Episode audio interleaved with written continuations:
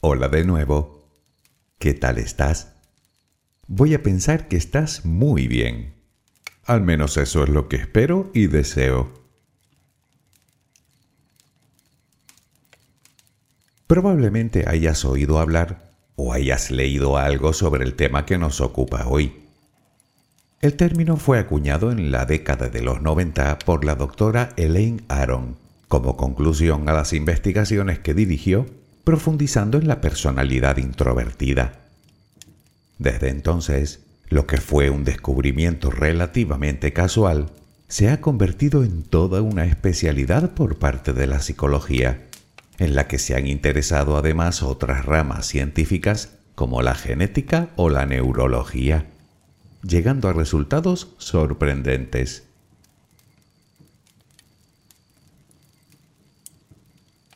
Si eres una persona altamente sensible y no lo sabes aún, te aseguro que hoy lo vas a saber.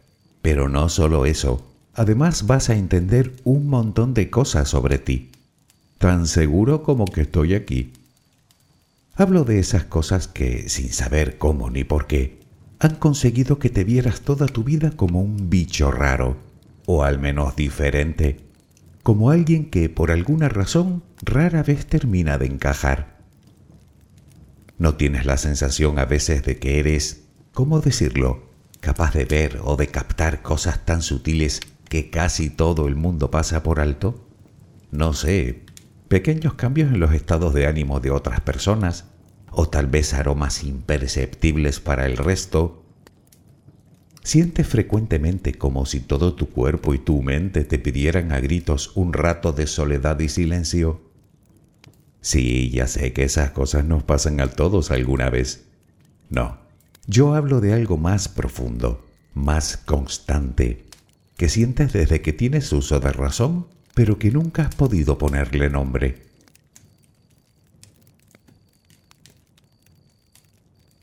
Si eres una persona altamente sensible y además eres consciente de ello, ¿qué puedo decirte? Que te entiendo mejor que bien porque además sé que en torno a un 20% de ustedes, como mínimo, van a verse hoy reflejados o reflejadas en este espejo. Claro que también puede darse el caso de que no tengas ni idea de lo que estamos hablando. Bueno, pues para eso estamos aquí. si me dejas acompañarte mientras concilias el sueño, hablaremos de las personas altamente sensibles. Relajemos primero cuerpo y mente. Adquiere la posición que prefieras para dormir. Lo importante es que estés cómoda o cómodo. Puede que no encuentres esa posición ahora. En ese caso, ponte boca arriba, con las manos a los costados y las piernas ligeramente separadas. Relaja los párpados. Intenta que no haya tensión en ellos. Primero realizaremos dos o tres respiraciones profundas, tomando el aire por la nariz y soltándolo por la boca. Hincha los pulmones y vacíalos. Inspira y suéltalo.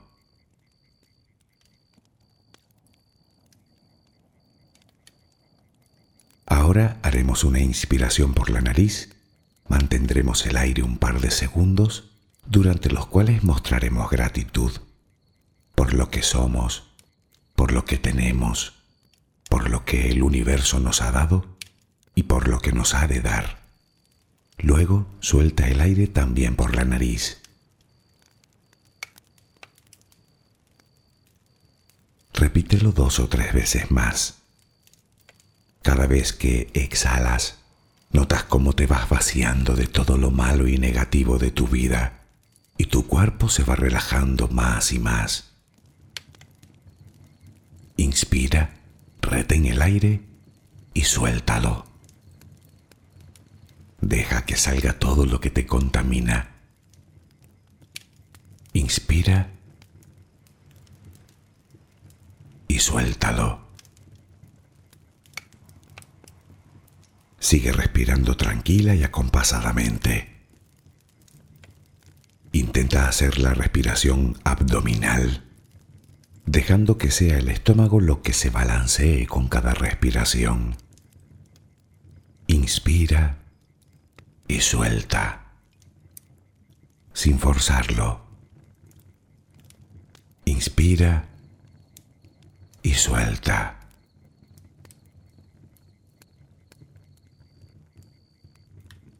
Ahora piensa en tus pies, apoyados sobre la cama. Notas cómo se van relajando cada vez más. El pie derecho, el pie izquierdo. Ambos quedan totalmente relajados. Centra tu atención en las piernas, desde los tobillos hasta los muslos. Siente como todos los músculos se van relajando.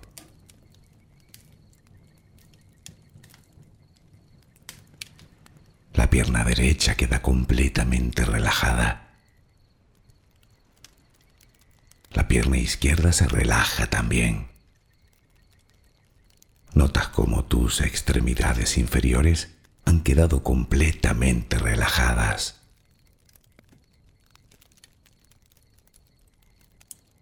Toma conciencia de tu cadera.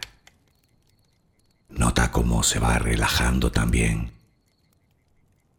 Se relajan los glúteos. Notas el peso de toda la zona.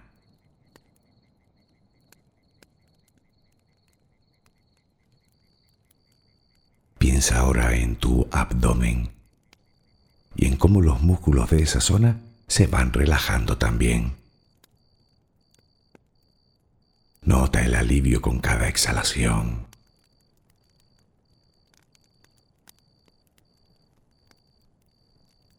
Piensa ahora en tu pecho. Nota cómo se relaja lentamente cada vez más.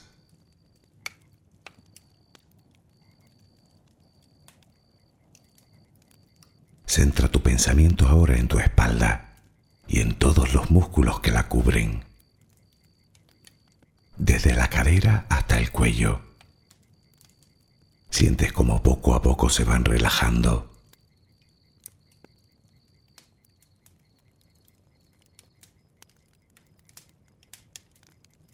percibes como los hombros también se relajan.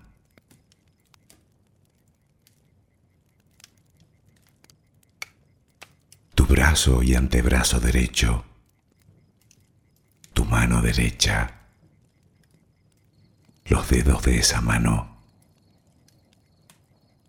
Nota el peso en su conjunto.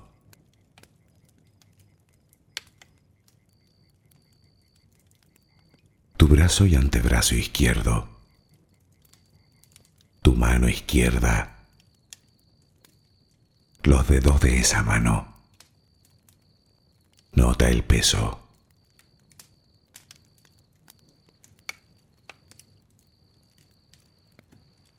Dirige ahora tu atención al cuello.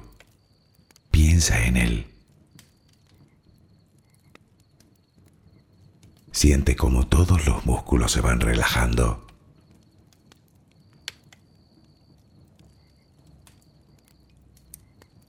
Tu mandíbula. Tus mejillas. Tus párpados. Tu frente.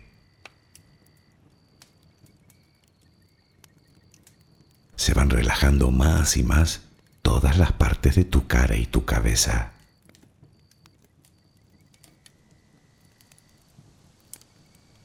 A cada instante sientes como tu cuerpo se va relajando más y más.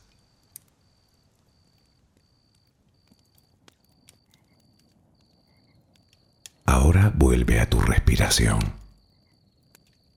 Respiras de forma relajada notas el vaivén del estómago. que exhalas, te notas más relajada o relajado.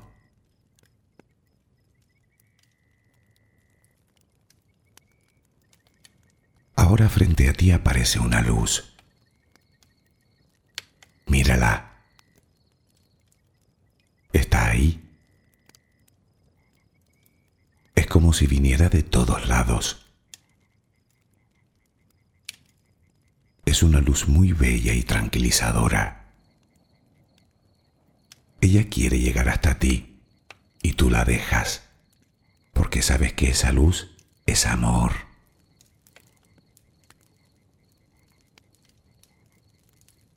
Notas cómo impregna cada parte de ti. Notas cómo atraviesa tu piel y comienza a llenarte por dentro. Sientes cómo te va llenando de paz, cómo te va llenando de tranquilidad, cómo te va llenando de amor.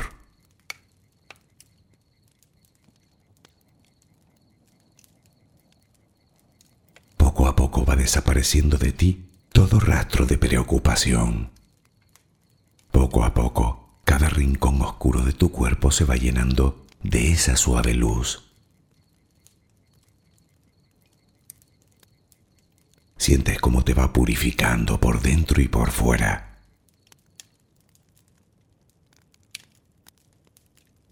Tomas conciencia de que todo lo que hay en tu interior es serenidad y que ahora mismo no hay nada que temer, porque nada hay que pueda perturbarte. Tal es el poder de esa luz. la energía más poderosa del universo entra y sale de ti, te inunda, te protege, te enriquece, te purifica. Intenta permanecer en esa sensación de paz, en ese baño de luz. Solo respira serenamente.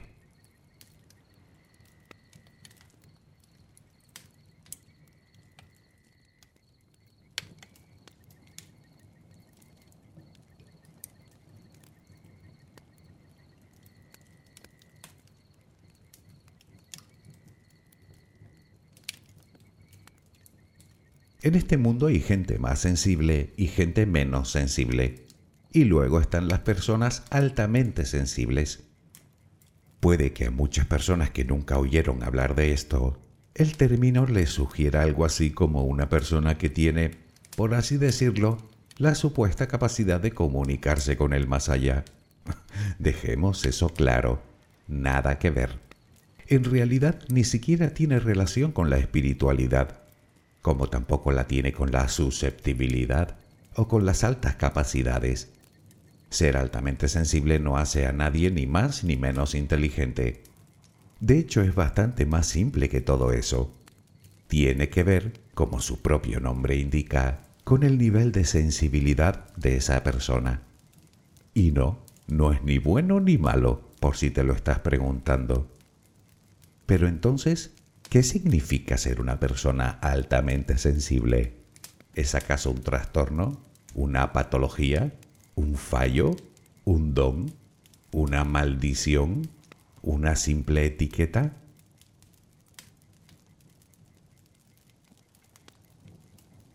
Pues mira, para tu tranquilidad no es ni un trastorno, ni una patología, ni un fallo, ni una etiqueta, ni es un don, y aunque a veces lo parezca, tampoco es una maldición, es un simple rasgo de la personalidad se dice de las personas altamente sensibles que son especialmente introvertidas, pero tampoco es una buena forma de definirlas. Entre este tipo de personas las hay introvertidas y extrovertidas, más o menos susceptibles o con más o menos capacidades. Y por cierto, tampoco tiene que ver con determinadas intolerancias alimentarias o cutáneas. Aquí no hablamos de este tipo de sensibilidad.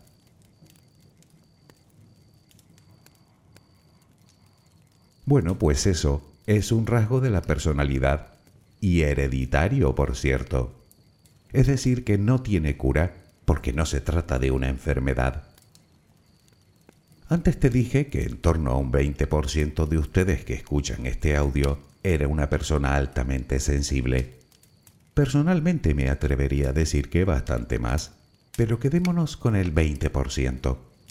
Lo digo no porque sea un cálculo mío, sino porque estadísticamente ese es el porcentaje de población que se calcula que comparte este rasgo, tanto en hombres como en mujeres. Algunos afirman que podría llegar incluso al 30%, por lo que es bastante más frecuente de lo que uno cree, por muy diferente que uno se sienta.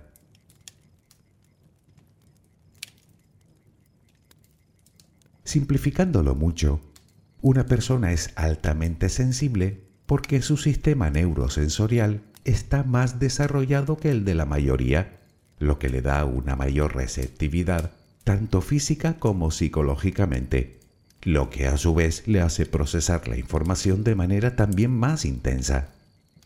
Con otras palabras, que recibe más información sensorial simultánea que la mayoría. Obviamente la reacción natural a esa sobreexposición de estímulos también es mayor que en el resto. Digamos que viven la vida de forma mucho más intensamente, en todos los sentidos, como si dijéramos amplificada.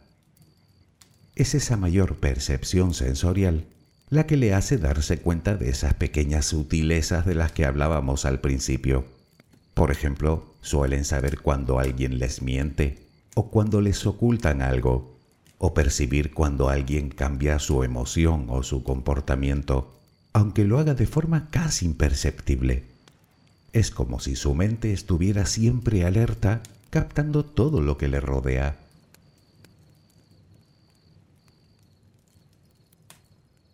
No sería la primera vez que alguien dice ser altamente sensible porque llora con las películas dramáticas.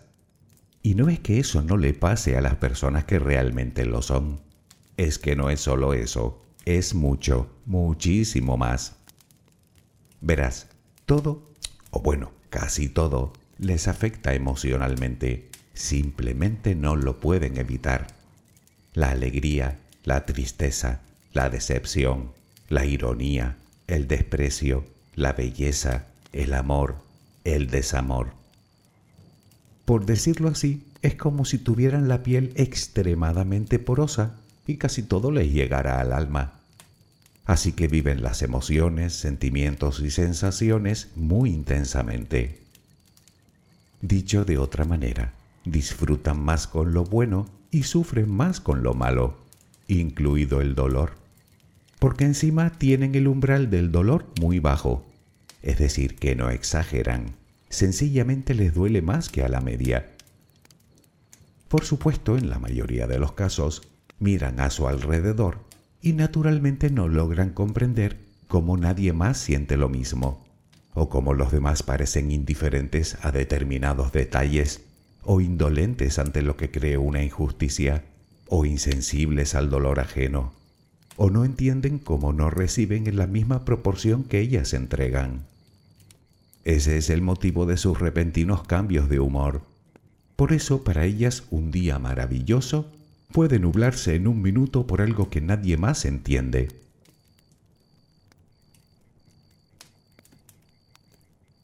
Por lo general son personas amables y educadas, pero también es verdad que con cierta necesidad a caer bien a los demás. Suelen ser indecisas, tímidas y puede que algo asustadizas. Les cuesta cumplir sus propios límites, como por ejemplo decir no tienen dificultad a la hora de manejar situaciones estresantes y no es raro que sufran de baja autoestima. Las personas altamente sensibles tienen la tendencia a agobiarse con facilidad ante las multitudes y ya que tienen una especial sensibilidad sensorial, no suelen gustarle los ruidos estridentes o los olores muy fuertes o las luces demasiado brillantes. Huyen de los conflictos como de la peste de hecho, ni siquiera les gusta ver escenas excesivamente violentas en el cine. Son perfeccionistas y minuciosas, y gracias a su especial sensibilidad, suelen disfrutar de manera especial de la naturaleza y del arte.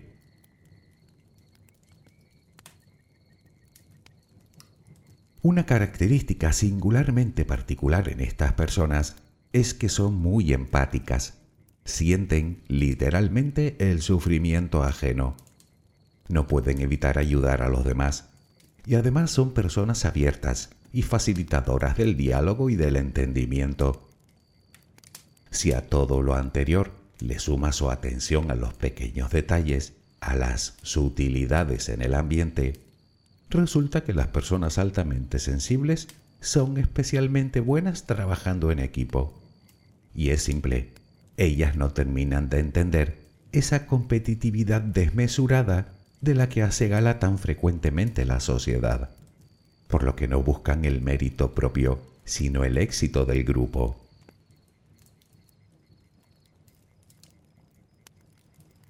Otra de las características básicas de las personas altamente sensibles es su capacidad de pensar y de reflexionar de forma profunda, de desmenuzar cada detalle para llegar a conclusiones lo más acertadas posibles o simplemente para comprender mejor cualquier situación. Vamos, que le dan mil vueltas a las cosas, pero simplemente porque tampoco pueden evitar el procesamiento de toda la información que reciben. Ese es el motivo de que sean personas con una gran capacidad de análisis. No en vano suelen ser personas intuitivas y creativas, precisamente por esa facilidad que tienen de relacionar ideas aparentemente inconexas.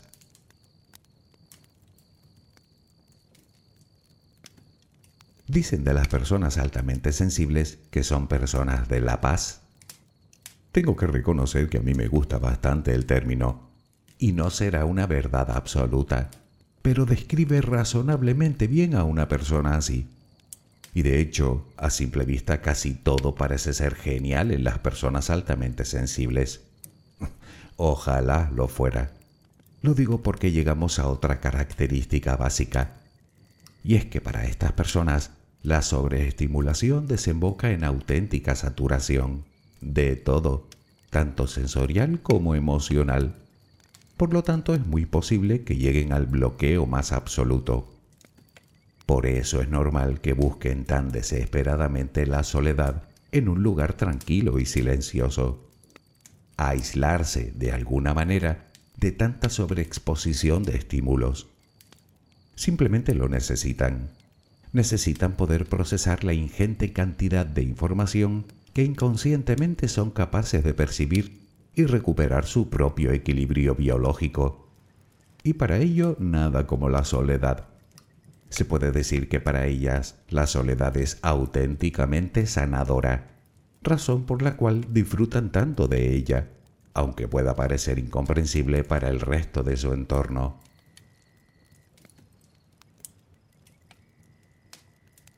Lo que ocurre es que lamentablemente vivimos en una sociedad donde se estimula y premia la dureza, la ocultación de nuestra propia fragilidad, la extroversión y la superficialidad.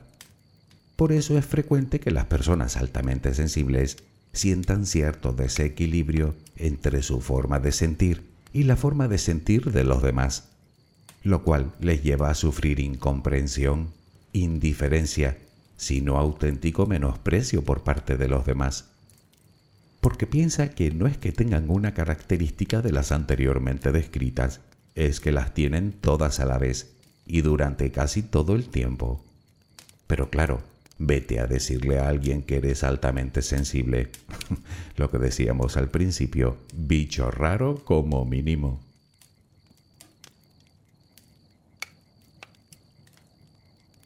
Para la persona altamente sensible, la solución es bastante sencilla. Antes de que la juzguen equivocadamente de neurótica o de hipocondríaca o de sensiblera o de triste o de introvertida, prefiere callarse y ponerse una de sus máscaras, adaptarse a su entorno para no mostrarse como son, para no dejar ver su vulnerabilidad, algo que ellas ven como una desventaja aunque en el fondo no lo sea. Es más, Casi seguro que escucharon más de una vez a alguien decirles eso de es que te ahogas en un vaso de agua, o es que te apuras por todo, o es que eres demasiado sensible. Obviamente, en un momento determinado llegan a plantearse, no sin razón, si será su cabeza la que no funciona bien. Pero no. De hecho, parece ser que al menos receptivamente funciona incluso mejor.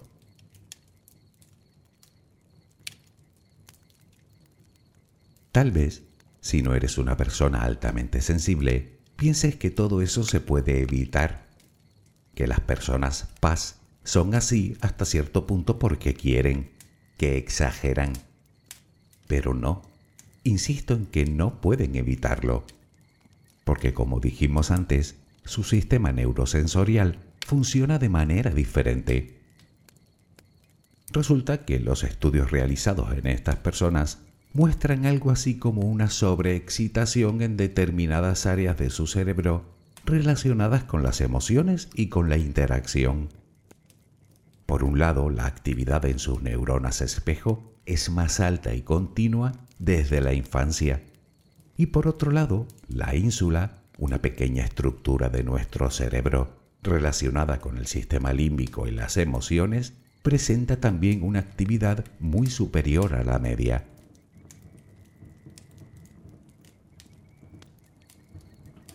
Después de todo, tal vez hayas llegado a la conclusión de que ser una persona altamente sensible sea en realidad una condena.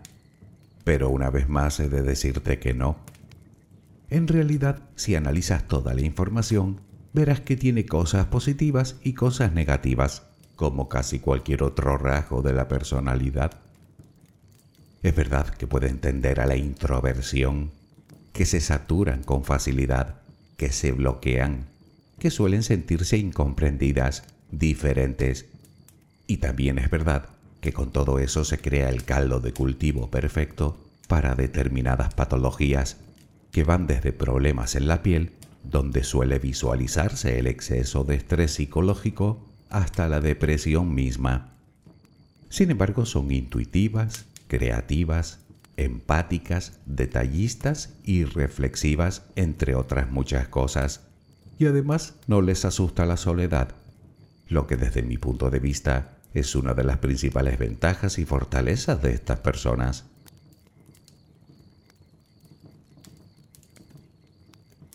Vale, es cierto, suena más a malo que a bueno. y lo de la depresión suena incluso peor pero te aseguro que no tiene por qué ser así. De hecho, una de las principales causas de llegar a estos extremos es precisamente el desconocimiento, es decir, cuando la persona ignora por completo su condición. Lógicamente, si no conoce lo que le pasa, no va a ser capaz de entender su singularidad, así que todo se volverá mucho más confuso, mucho más desconcertante. Aparece el desencanto, la frustración, la tristeza. Y ya sabes, una cosa lleva a la otra hasta que se encuentra en un pozo de oscuridad. Pero desde el mismo momento en el que son conscientes de cómo funciona su cerebro, de su especial sensibilidad y de las ventajas que eso supone, comienzan a comprenderse a sí mismas y a partir de ahí es cuando sus vidas empiezan a cambiar, lo cual representa un verdadero paso de gigante porque solo entonces estará preparada para aceptarse como es y para aprender a dar provecho a esa ventaja que tiene, porque créeme, es una auténtica ventaja de la que no goza todo el mundo.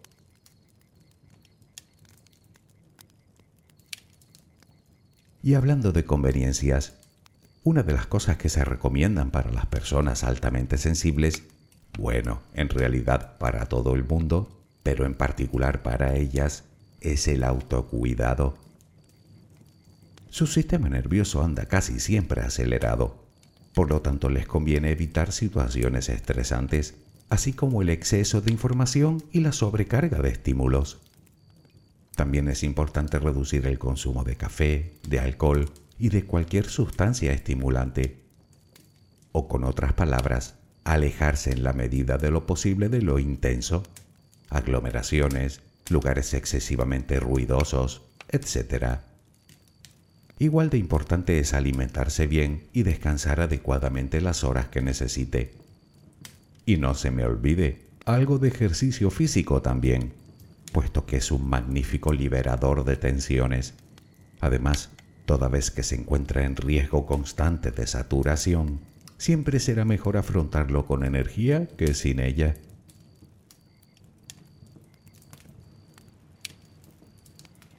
Para equilibrar las emociones, nada mejor que un poco de meditación. Y si no, al menos un pequeño retiro de silencio e introspección regularmente. No obstante, también tienes la opción de visitar a un o a una terapeuta si es tu caso y te cuesta demasiado manejar la situación. Ten en cuenta que cada vez hay más psicólogos y psicólogas que han decidido especializarse en este rasgo en particular por lo que pueden ayudarte tanto en tu proceso de aceptación como en la recuperación de tu equilibrio emocional. Probablemente uno de los primeros consejos que va a darte sea que empieces a practicar la llamada ecpatía, que no es más que una acción mental compensatoria al exceso de empatía. No hablo de indiferencia, sino de protegernos de una inundación afectiva o emocional para evitar ser arrastrados con ella.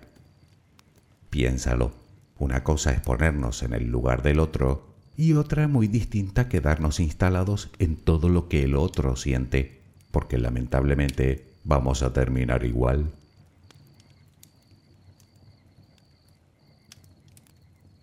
Una persona altamente sensible necesita gozar regularmente de cierta paz. El contacto con la naturaleza, la música relajante, un paseo tranquilo, o mejor si son las tres cosas a la vez, le ayudarán a recuperarse de la saturación, al igual que desarrollar aficiones tranquilas o hacer cosas que les gustan y que la hacen desconectar del mundanal ruido. Por supuesto, lo idóneo es rodearse de personas sensibles y tan importante o más intentar no forzar los encuentros e interacciones sociales si no se siente en disposición de ello. Digamos, elegir, dentro de lo posible, cuándo socializar y cuándo no.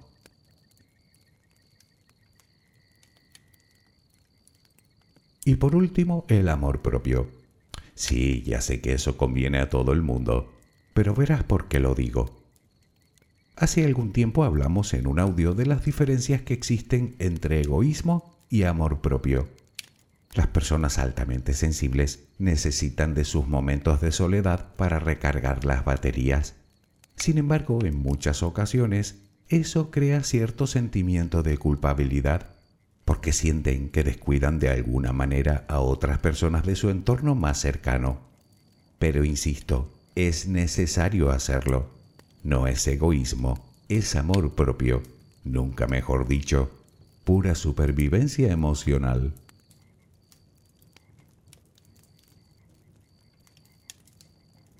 Puede que después de escuchar todo el audio, si es que has llegado hasta aquí, hayas llegado a la conclusión de que no eres altamente sensible.